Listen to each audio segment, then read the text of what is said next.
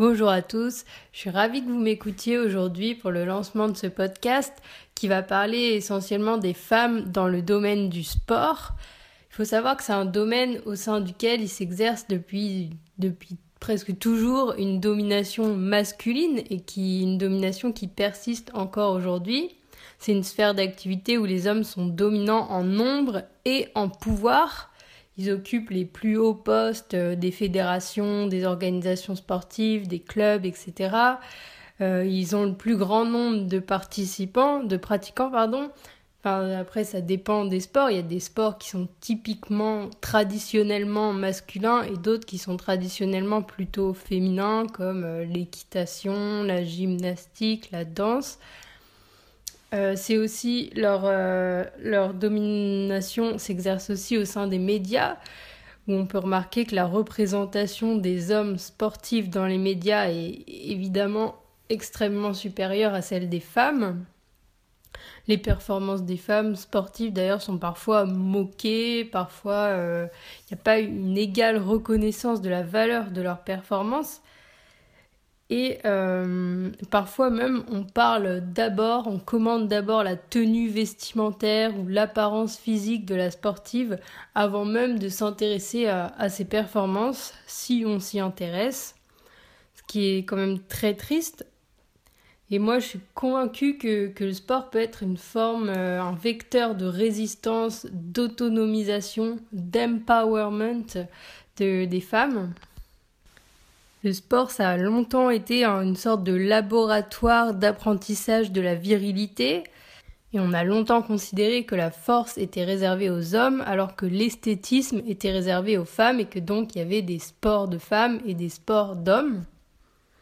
On a cherché à cantonner les femmes à certaines pratiques, à les restreindre, euh, des pratiques esthétiques comme la danse, la gymnastique, et euh, beaucoup moins à, l'haltérophilie ou au rugby. Et pourquoi est-ce que je parle de domination masculine qui s'exerce dans le sport? Parce qu'après tout, ça pourrait être simplement un choix des femmes de se diriger seulement vers des, des pratiques esthétiques parce qu'elles aiment ça. En fait, je pense qu'il existe un certain désir masculin, un désir des hommes envers un corps de femme qui soit fragile, faible et dominé surtout, qui soit facile à dominer. Parce que finalement, si la femme est de taille à se défendre seule, qu'elle en a la capacité physique, pourquoi est-ce qu'elle accepterait la tutelle d'un mari ou d'un homme? Les femmes sportives au cours du temps ont d'abord été qualifiées de rebelles parce qu'elles osaient s'initier à des pratiques masculines et développer des qualités qui leur étaient interdites. Des qualités comme euh, la force, l'endurance, la vitesse, l'agilité, la précision, tout un tas de qualités qui sont utiles dans la vie, notamment pour se défendre. Aujourd'hui encore, il y a certaines personnes qui insistent sur le caractère masculinisant du sport, ou en tout cas de certains sports, de manière à dissuader ou à écarter les femmes de la pratique du sport. Et le problème de l'accès au sport pour les femmes a été le premier problème qu'elles ont rencontré. L'idée d'une femme euh, sportive, forte, libre, performante, subversive, s'était perçue comme un danger pour l'ordre public, et notamment pour les hommes qui occupaient les plus grandes places de pouvoir. Aujourd'hui, le problème de l'accès au sport par les femmes est plus ou moins résolu. Néanmoins, je vais quand même vous retracer dans cet épisode l'histoire euh, de l'accès au sport par les femmes.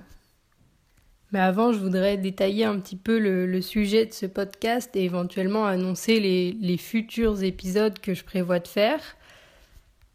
Je pense que vous n'êtes pas sans savoir que le sport est très lié à la, à la corporalité, au corps, et que l'exercice d'un certain contrôle par les hommes sur le, corps des femmes par euh, des normes de beauté, des standards, etc., fait partie d'une domination masculine.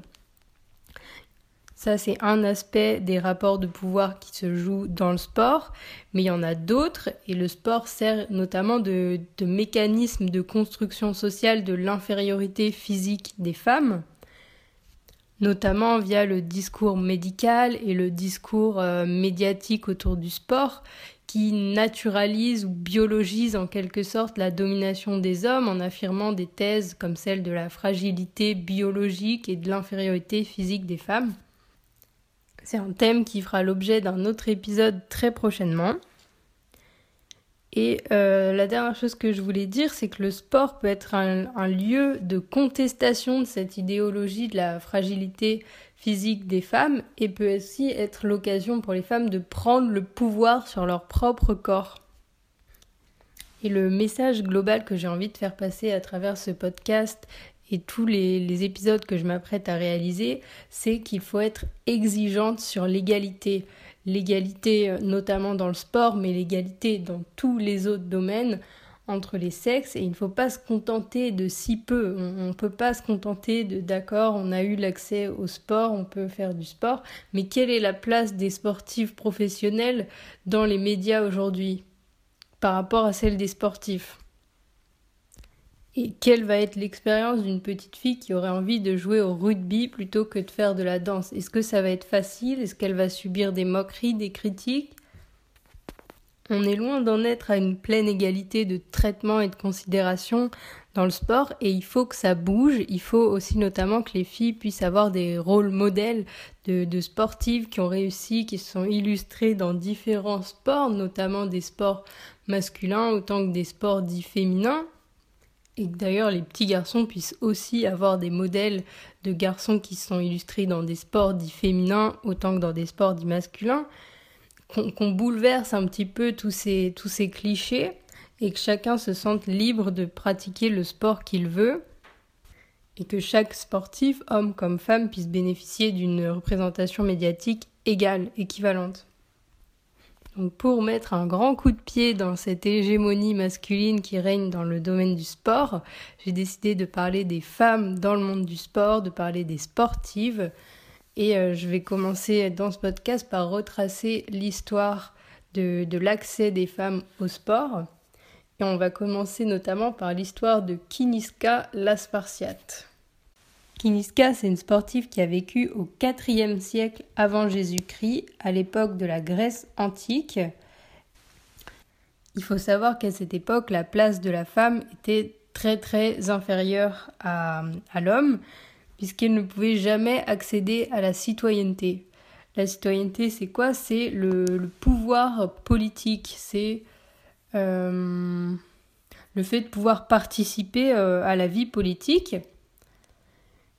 Et donc seuls les hommes étaient citoyens, alors excepté les esclaves et les étrangers, et encore eux pouvaient le devenir, contrairement aux femmes qui ne pouvaient absolument jamais le devenir. On était dans une société extrêmement patriarcale dans laquelle la femme passait de la tutelle de son père à la tutelle de son mari. Et à cette époque étaient organisés des Jeux olympiques auxquels les femmes mariées n'avaient ni le droit d'assister ni le droit de participer sous peine de mort. Alors pour quelle raison elle n'avait pas le droit d'y assister? C'est assez anecdotique. En fait, c'est parce que les athlètes euh, concouraient nus. D'ailleurs, euh, le terme gymnastique vient du grec gymnos qui veut dire nu. Et euh, on avait peur que du coup ces, ces épouses ne comparent leurs époux à ces athlètes et que ce soit en, défaveur de leurs époux et que ça les pousse à l'adultère. Parce que forcément, l'anatomie de ces athlètes était sans doute plutôt agréable à regarder. Et donc on voulait priver les femmes de ce plaisir. Officiellement, on invoquait des raisons religieuses, mais officieusement, c'était pour empêcher les femmes de venir observer ces corps musclés et huilés réaliser toutes sortes d'exploits sportifs. Et si elle ne pouvait pas y assister, elle ne pouvait pas non plus y participer. Donc pas de femmes aux Jeux olympiques, mais par contre il existait des jeux féminins qui étaient les jeux dits héréens, en l'honneur de, de Héra, l'épouse de Zeus. Et ils avaient lieu 15 jours après les, jeux masculins. Mais il faut savoir que euh, les championnes qui participaient à ces jeux féminins, elles étaient très peu nombreuses. Pourquoi? Parce que seules les, filles de Sparte, les Spartiates, recevaient une éducation physique. Toutes les autres ne recevaient aucune éducation physique. Il n'y a qu'à Sparte que les filles pratiquent, comme les garçons, l'athlétisme, la lutte, le lancer, le javelot, le disque, et ce dès le IVe siècle avant Jésus-Christ. C'est donc dans ce contexte que Kiniska, spartiate, sœur du, roi de Sparte d'ailleurs, a été la première femme à participer et à remporter une épreuve de, des Jeux olympiques masculins. D'ailleurs, l'épreuve qu'elle a remportée, c'est l'épreuve la plus prestigieuse, celle qui se déroule le dernier jour des Jeux olympiques, le quadrige. C'est la course de char tirée par quatre chevaux. C'est souvent on l'a vu dans, certains films. J'ai pas de, nom en tête, mais c'est cette épreuve un peu effrayante où les concurrents se, croisent, se heurtent violemment dans un nuage de poussière. Il y a, il y a des collisions extrêmement fréquentes et il faut parcourir 12 fois l'hippodrome euh, et en passant à chaque fois par un passage très étroit. Et donc là, normalement, si vous avez suivi, vous êtes en train de vous demander comment c'est possible qu'une femme ait remporté une épreuve des Jeux olympiques masculins puisqu'elle n'y avait pas le droit ni d'y assister ni d'y participer. En fait, c'est dû à une subtilité qui est que le vainqueur de cette course de char n'est pas celui qui, est aux commandes des, des chevaux sur le char, mais le propriétaire de cet équipage. Donc pas besoin de risquer sa vie et de monter sur le char pour pouvoir remporter cette épreuve. Et c'est donc cette subtilité qui a permis à Kiniska de concourir et de remporter cette épreuve. Kiniska a donc entraîné des hommes et son équipe a participé aux Jeux olympiques et a gagné la course de char à quatre chevaux deux fois, une fois en moins 1396 puis en moins 1392 on se retrouve dans une situation quand même plutôt ironique puisqu'elle n'a probablement même pas pu voir ses victoires et qu'ensuite on s'est retrouvé dans, une situation inédite au moment de lui remettre la, couronne parce que l'accès à l'enceinte sacrée des Jeux olympiques était interdit aux femmes. Donc la, solution qui a été trouvée, ça a été de lui remettre la couronne en dehors de l'arène des Jeux olympiques. A priori, ce qui l'aurait poussé à participer à cette épreuve, c'est les encouragements de son frère, qui avait pour idée de discréditer le, sport par une participation féminine, par la participation d'une femme. Grâce à la victoire de sa sœur, une victoire féminine donc, il espérait montrer le manque de virilité de ce sport. C'est en tout cas une des versions, mais ce qui est certain, c'est que la victoire de Kiniska a eu un impact très très positif sur le monde antique grecque et qu'il y a eu une sorte de culte héroïque autour de, cette femme qui est devenue un modèle pour les petites filles de la cité. Je parlais tout à l'heure de rôle modèle et je pense que c'est vraiment important pour les petites filles d'avoir un modèle d'une femme qui a réalisé quelque chose pour savoir que, c'est possible, que c'est quelque chose qui est accessible pour elle et je pense que Kiniska a eu ce rôle-là dans la Grèce antique. De nos jours, on peut se souvenir d'elle et elle est encore utilisée comme une figure symbolique de l'ascension sociale de la femme.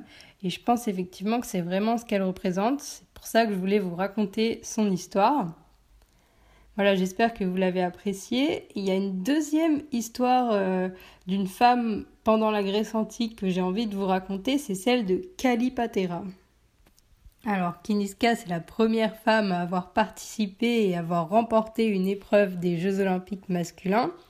Et Kalipatera, c'est la première femme à avoir été tolérée dans le stade d'Olympie lors des, Jeux olympiques antiques.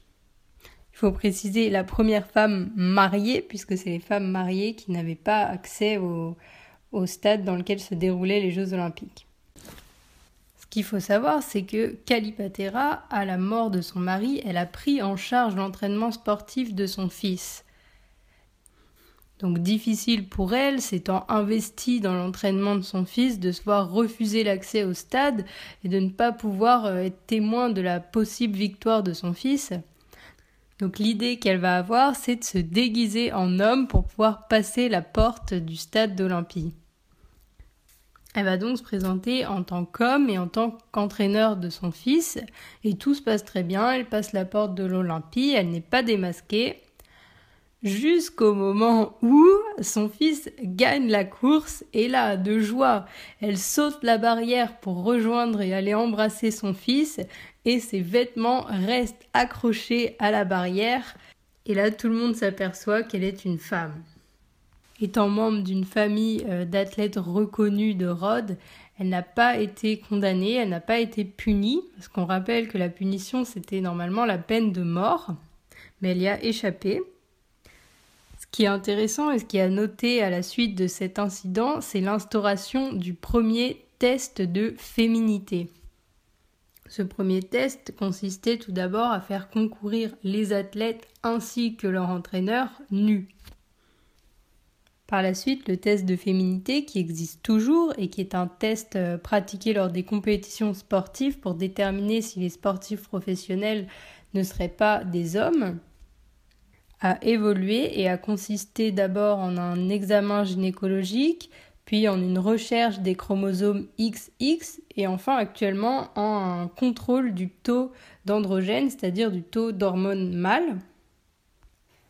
C'est un test qui a été relativement controversé et donc on en parlera dans un autre épisode qui portera sur des questions de genre dans le sport. Pour finir sur cette histoire, je voulais juste souligner un peu l'ironie de l'histoire qui est qu'à l'époque, on se servait de ce test de féminité pour vérifier qu'une femme ne se faisait pas passer pour un homme de façon à pouvoir assister ou participer aux Jeux Olympiques. Et de nos jours, ces tests de féminité, ils sont utilisés pour s'assurer au contraire qu'un homme ne se fait pas passer pour une femme. Pour poursuivre ce récit non exhaustif de, l'histoire des femmes dans le sport, on passe au Moyen Âge. Euh, au Moyen Âge, les femmes sportives sont très très très rares. Ça concerne que quelques exceptions de, femmes nobles, comme Margot la Hennuyère, qui a remporté en 1427 une compétition de jeu de paume. Le jeu de paume, c'est l'ancêtre du tennis qui se jouait avec la main, avec la paume notamment. Ensuite, il ne se passe pas grand-chose de notable avant le 19e siècle, sauf erreur de ma part. Puis en 1882, il y a une loi concernant l'éducation physique qui est adoptée. Cette loi est fait suite à la défaite de 1870 et à la chute du Second Empire qui pousse à donner à faire du sport une priorité nationale et à donner à l'éducation physique une dimension utilitaire. Et donc cette loi, je vais vous la dire, cette loi elle dispose l'école primaire peut et doit faire aux exercices du corps une part suffisante pour préparer et prédisposer les garçons aux futurs travaux de l'ouvrier et du soldat, et les jeunes filles aux soins du ménage et aux ouvrages des femmes. Voilà un texte qui serait jugé aujourd'hui de manière unanime comme extrêmement misogyne, puisque l'exercice physique, l'éducation physique entre à l'école, mais pour aider les femmes à quoi? À faire le ménage. Il n'empêche que c'est par cette loi que va être donné le coup d'envoi à la pratique sportive de masse pour les femmes. Puis la pratique sportive féminine se développe au cours du XIXe siècle, mais un problème subsiste, celui de la tenue. En effet, les femmes à cette époque portent des jupes longues et elles n'ont pas le droit de porter le pantalon. Mais grâce à l'intervention d'Amelia Junks Bloomer en 1851, les sportifs ne seront désormais plus obligés de courir en jupe longue. En effet, Amelia crée les bloomers, qui sont des shorts culottes que les femmes vont porter pour pratiquer différents sports. Mais si la pratique sportive féminine se développe et de nouvelles tenues font leur apparition, les femmes ne peuvent toujours pas participer aux Jeux olympiques puisque Pierre de Coubertin, qui a réintroduit les Jeux olympiques de, l'ère moderne et qui a créé le Comité international olympique à la toute fin du XIXe siècle, a déclaré notamment que les Jeux olympiques devaient être réservés aux hommes. Leur rôle, sous-entendu celui des femmes, avant tout devrait être de couronner les vainqueurs. Il a par ailleurs également déclaré qu'une Olympiade femelle serait impratique, inintéressante, inesthétique et incorrecte. Rien que ça. Mais il y a une femme qui a tenu tête à Pierre de Coubertin et qui s'est battue pour inclure les femmes dans les compétitions officielles et elle s'appelle Alice Mia ou Milia, je ne sais pas. On l'appelle aussi l'apôtre du sport féminin. Elle a d'abord fondé la Fédération des sociétés féminines sportives de France, puis ensuite la Fédération sportive féminine internationale afin d'organiser et d'offrir aux femmes des compétitions internationales féminines de grande ampleur. Elle espérait que la popularité de ces compétitions permette aux femmes d'être intégrées aux compétitions officielles, les compétitions masculines, et notamment force le Comité international olympique à admettre les épreuves féminines aux Jeux olympiques. Le sport féminin se popularise. À titre d'exemple, à Paris en 1922, 20 000 personnes se sont déplacées pour assister aux Jeux mondiaux féminins. Le combat d'Alice finira par porter ses fruits et les femmes intégreront les Jeux olympiques. Par la suite, sous la France de Vichy, on peut lire notamment que le sport féminin doit se garder de tout risque de masculinisation, d'excès, de compétition et d'exhibition spectaculaire. Par cette phrase, le gouvernement de Vichy veut indiquer que le sport féminin doit être pratiqué avec l'intention de réduire au maximum les dangers découlant de l'activité physique. Le but poursuivi par le gouvernement est que les femmes soient en bonne santé pour procréer. En 1940, on renvoie donc les femmes au fait que leur première fonction serait celle de procréer. Mais en 1944, enfin, une nouvelle ère démarre. Par une ordonnance du 21 avril 1944, les femmes obtiennent le droit de voter et d'être élues. Cet événement, qui arrive très tardivement, change considérablement la place des femmes dans la société. Par la suite, dans les années 1970, et notamment en 1970 en France, est décrétée la mixité dans les cours d'éducation physique et sportive. Quant aux États-Unis, c'est en 1972 qu'ils adoptent le fameux titre 9. Il s'agit d'un amendement qui interdit toute discrimination sur la base du sexe dans les programmes d'éducation soutenus par l'État et qui permet et qui oblige plutôt les établissements scolaires à l'égalité des investissements sportifs entre les hommes et les femmes. Cela donne un essor considérable au sport féminin, notamment scolaire et universitaire. Au cours des années 1970, de nombreux travaux s'intéressent à la problématique des femmes dans le sport. Et il y a notamment deux théories psychosociales qui ont inspiré de nombreux travaux et dont je voudrais vous parler, qui sont la théorie des rôles selon le sexe de Harris, paru en 1977, et la théorie de la socialisation de Greendorfer en 1977 également. En s'appuyant sur la première, c'est-à-dire la théorie des rôles selon le sexe, on a pu avancer que peu de femmes s'engagent dans le sport parce qu'elles vivent une sorte de conflit entre leur rôle d'athlète et leur rôle de femme et éventuellement leur rôle de mère. En effet, à l'époque, ce que la société renvoie comme image aux femmes, c'est qu'on attend d'elles qu'elles soient des mères, qu'elles soient des épouses et non pas qu'elles soient des sportives. Ensuite, l'hypothèse que pose la deuxième théorie, celle de la socialisation, c'est l'hypothèse selon laquelle l'influence des mères dans le processus de socialisation de leurs filles expliquerait leur faible participation euh, aux activités sportives.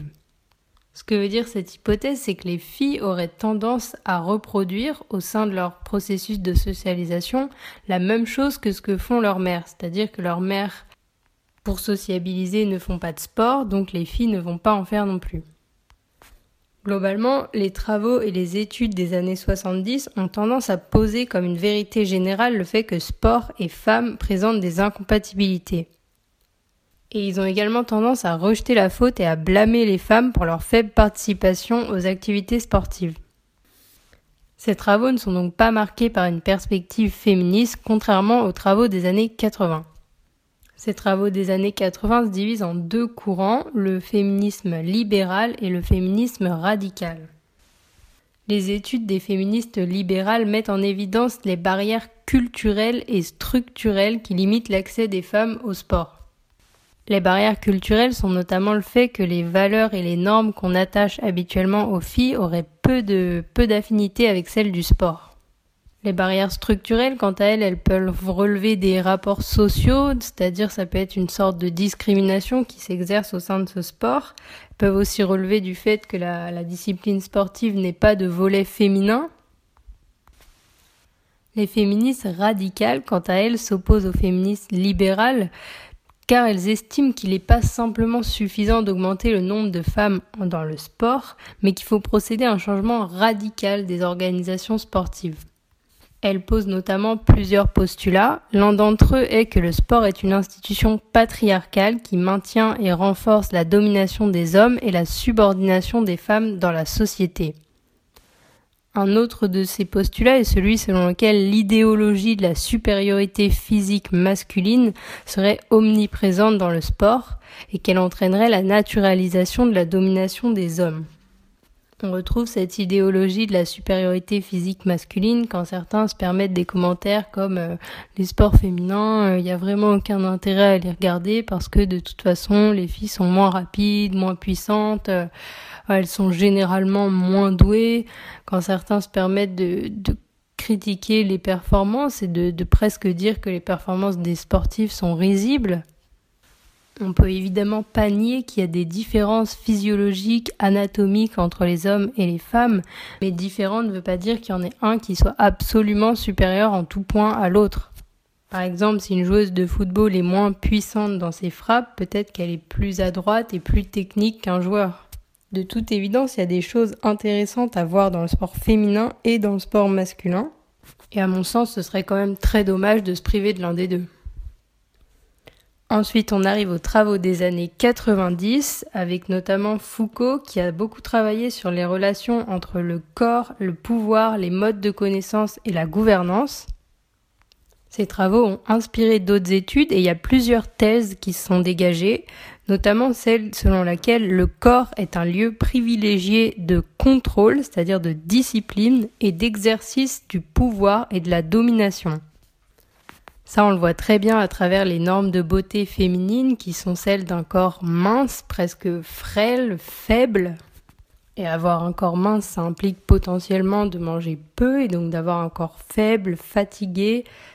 Et c'est en ça que ce contrôle qu'exercent les femmes sur leur corps et notamment sur leur ligne, un contrôle qui leur est dicté par les standards de beauté de la société, est un vecteur de domination masculine.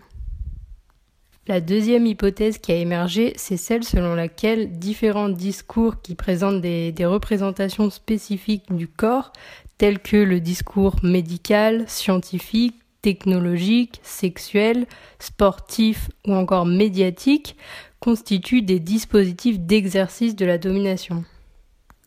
C'est-à-dire que les médias, et notamment les médias sportifs, ont tendance à naturaliser, c'est-à-dire à expliquer biologiquement la domination masculine. Et ils ont également tendance à banaliser et à marginaliser les performances des, sportives. Il existe également des études qui ont tenté d'utiliser le phénomène du panoptique qui a été étudié par Foucault au sein des prisons pour montrer comment les femmes étaient incitées à s'auto-surveiller, à auto-surveiller leur corps afin de correspondre aux normes de beauté corporelle. Le panoptique de Foucault dans les prisons, c'est une sorte de tour centrale dans laquelle se trouve un surveillant et où tout autour il y a des cellules carcérales disposées en cercle et la lumière entre du côté du prisonnier, donc ce qui fait que le surveillant peut voir si le prisonnier est dans sa cellule ou pas et ce qu'il y fait. Mais par contre, le prisonnier ne peut pas voir le surveillant et il ne sait pas à quel moment il est surveillé ou non, puisque le surveillant peut être en train de regarder sa cellule ou la cellule du voisin, peut être en train de regarder chacune des cellules. Et ce que Foucault a expliqué, c'est que c'est pas seulement une façon de voir sans être vu pour le surveillant, c'est aussi une façon d'imposer une conduite à une multiplicité de personnes. Parce que les prisonniers ne savent pas à quel moment le, le surveillant les regarde eux, alors ils vont devoir s'autodiscipliner et bien se comporter à tout moment, même s'ils ne sont pas surveillés. Et finalement, ce que ces études s'inspirant du phénomène du panoptique de Foucault ont cherché à montrer, c'est cette pression qui pèse sur le corps des femmes, sur le physique des femmes, et qui est un, vecteur de la domination masculine. Et c'est quelque chose qui est très lié avec le sport, et en tout cas qui est reproduit dans le sport, lorsqu'on voit que beaucoup de femmes pratiquent du sport, non pas dans le but de, concourir, pas pour la compétition, mais pour... Euh, perdre du poids ou pour améliorer leur composition corporelle pour correspondre à des normes de beauté physique imposées par les hommes. Le dernier point que je voudrais relever à propos de ces études, c'est qu'au bout d'un moment, on s'est rendu compte qu'il existait des rapports de pouvoir entre les deux genres, c'est-à-dire les femmes et les hommes, mais il existait également des rapports de pouvoir entre les femmes, des rapports intrasexes. En effet, les femmes ne sont pas un groupe homogène et il existe donc d'autres types d'oppression autres que celles liées au sexe, qui sont par exemple celles liées à l'âge, à l'ethnie, à la classe sociale, aux incapacités physiques ou encore à l'orientation sexuelle des femmes. Et de la même manière qu'il existe plusieurs féminités, il existe également plusieurs masculinités, puisque la masculinité n'est pas quelque chose de biologique, mais quelque chose qui est socialement construit. Et donc une pluralité de masculinité, ça veut dire qu'il existe aussi des rapports de pouvoir, des rapports hiérarchiques entre les hommes. On parle de la masculinité hégémonique comme étant la masculinité, euh, enfin le groupe mâle dominant, mais ça veut dire qu'il existe aussi des masculinités qui sont dominées, marginalisées, victimes d'oppression. Voilà, ça c'est des choses dont il faut tenir compte et qui s'appliquent dans tous les domaines et notamment dans le sport, puisque le sport est de nature à hiérarchiser, à classer les gens, à désigner un perdant et un gagnant, à désigner des podiums, des médailles d'or, de bronze et d'argent. Voilà, même si on adore le sport, et moi j'adore le sport, on peut pas nier qu'il y a quand même certaines choses qui dysfonctionnent, et c'est ce que je voulais exposer ici dans ce premier épisode. J'espère que cet épisode vous a plu. En ce qui me concerne, je vais continuer à faire d'autres épisodes. J'ai envie notamment de parler euh, du rapport au corps, j'ai envie de parler des questions de genre, j'ai aussi envie de vous présenter différentes femmes sportives très inspirantes. En ce qui concerne cet épisode, vous allez pouvoir retrouver dans la description les sources qui m'ont permis de faire cet épisode.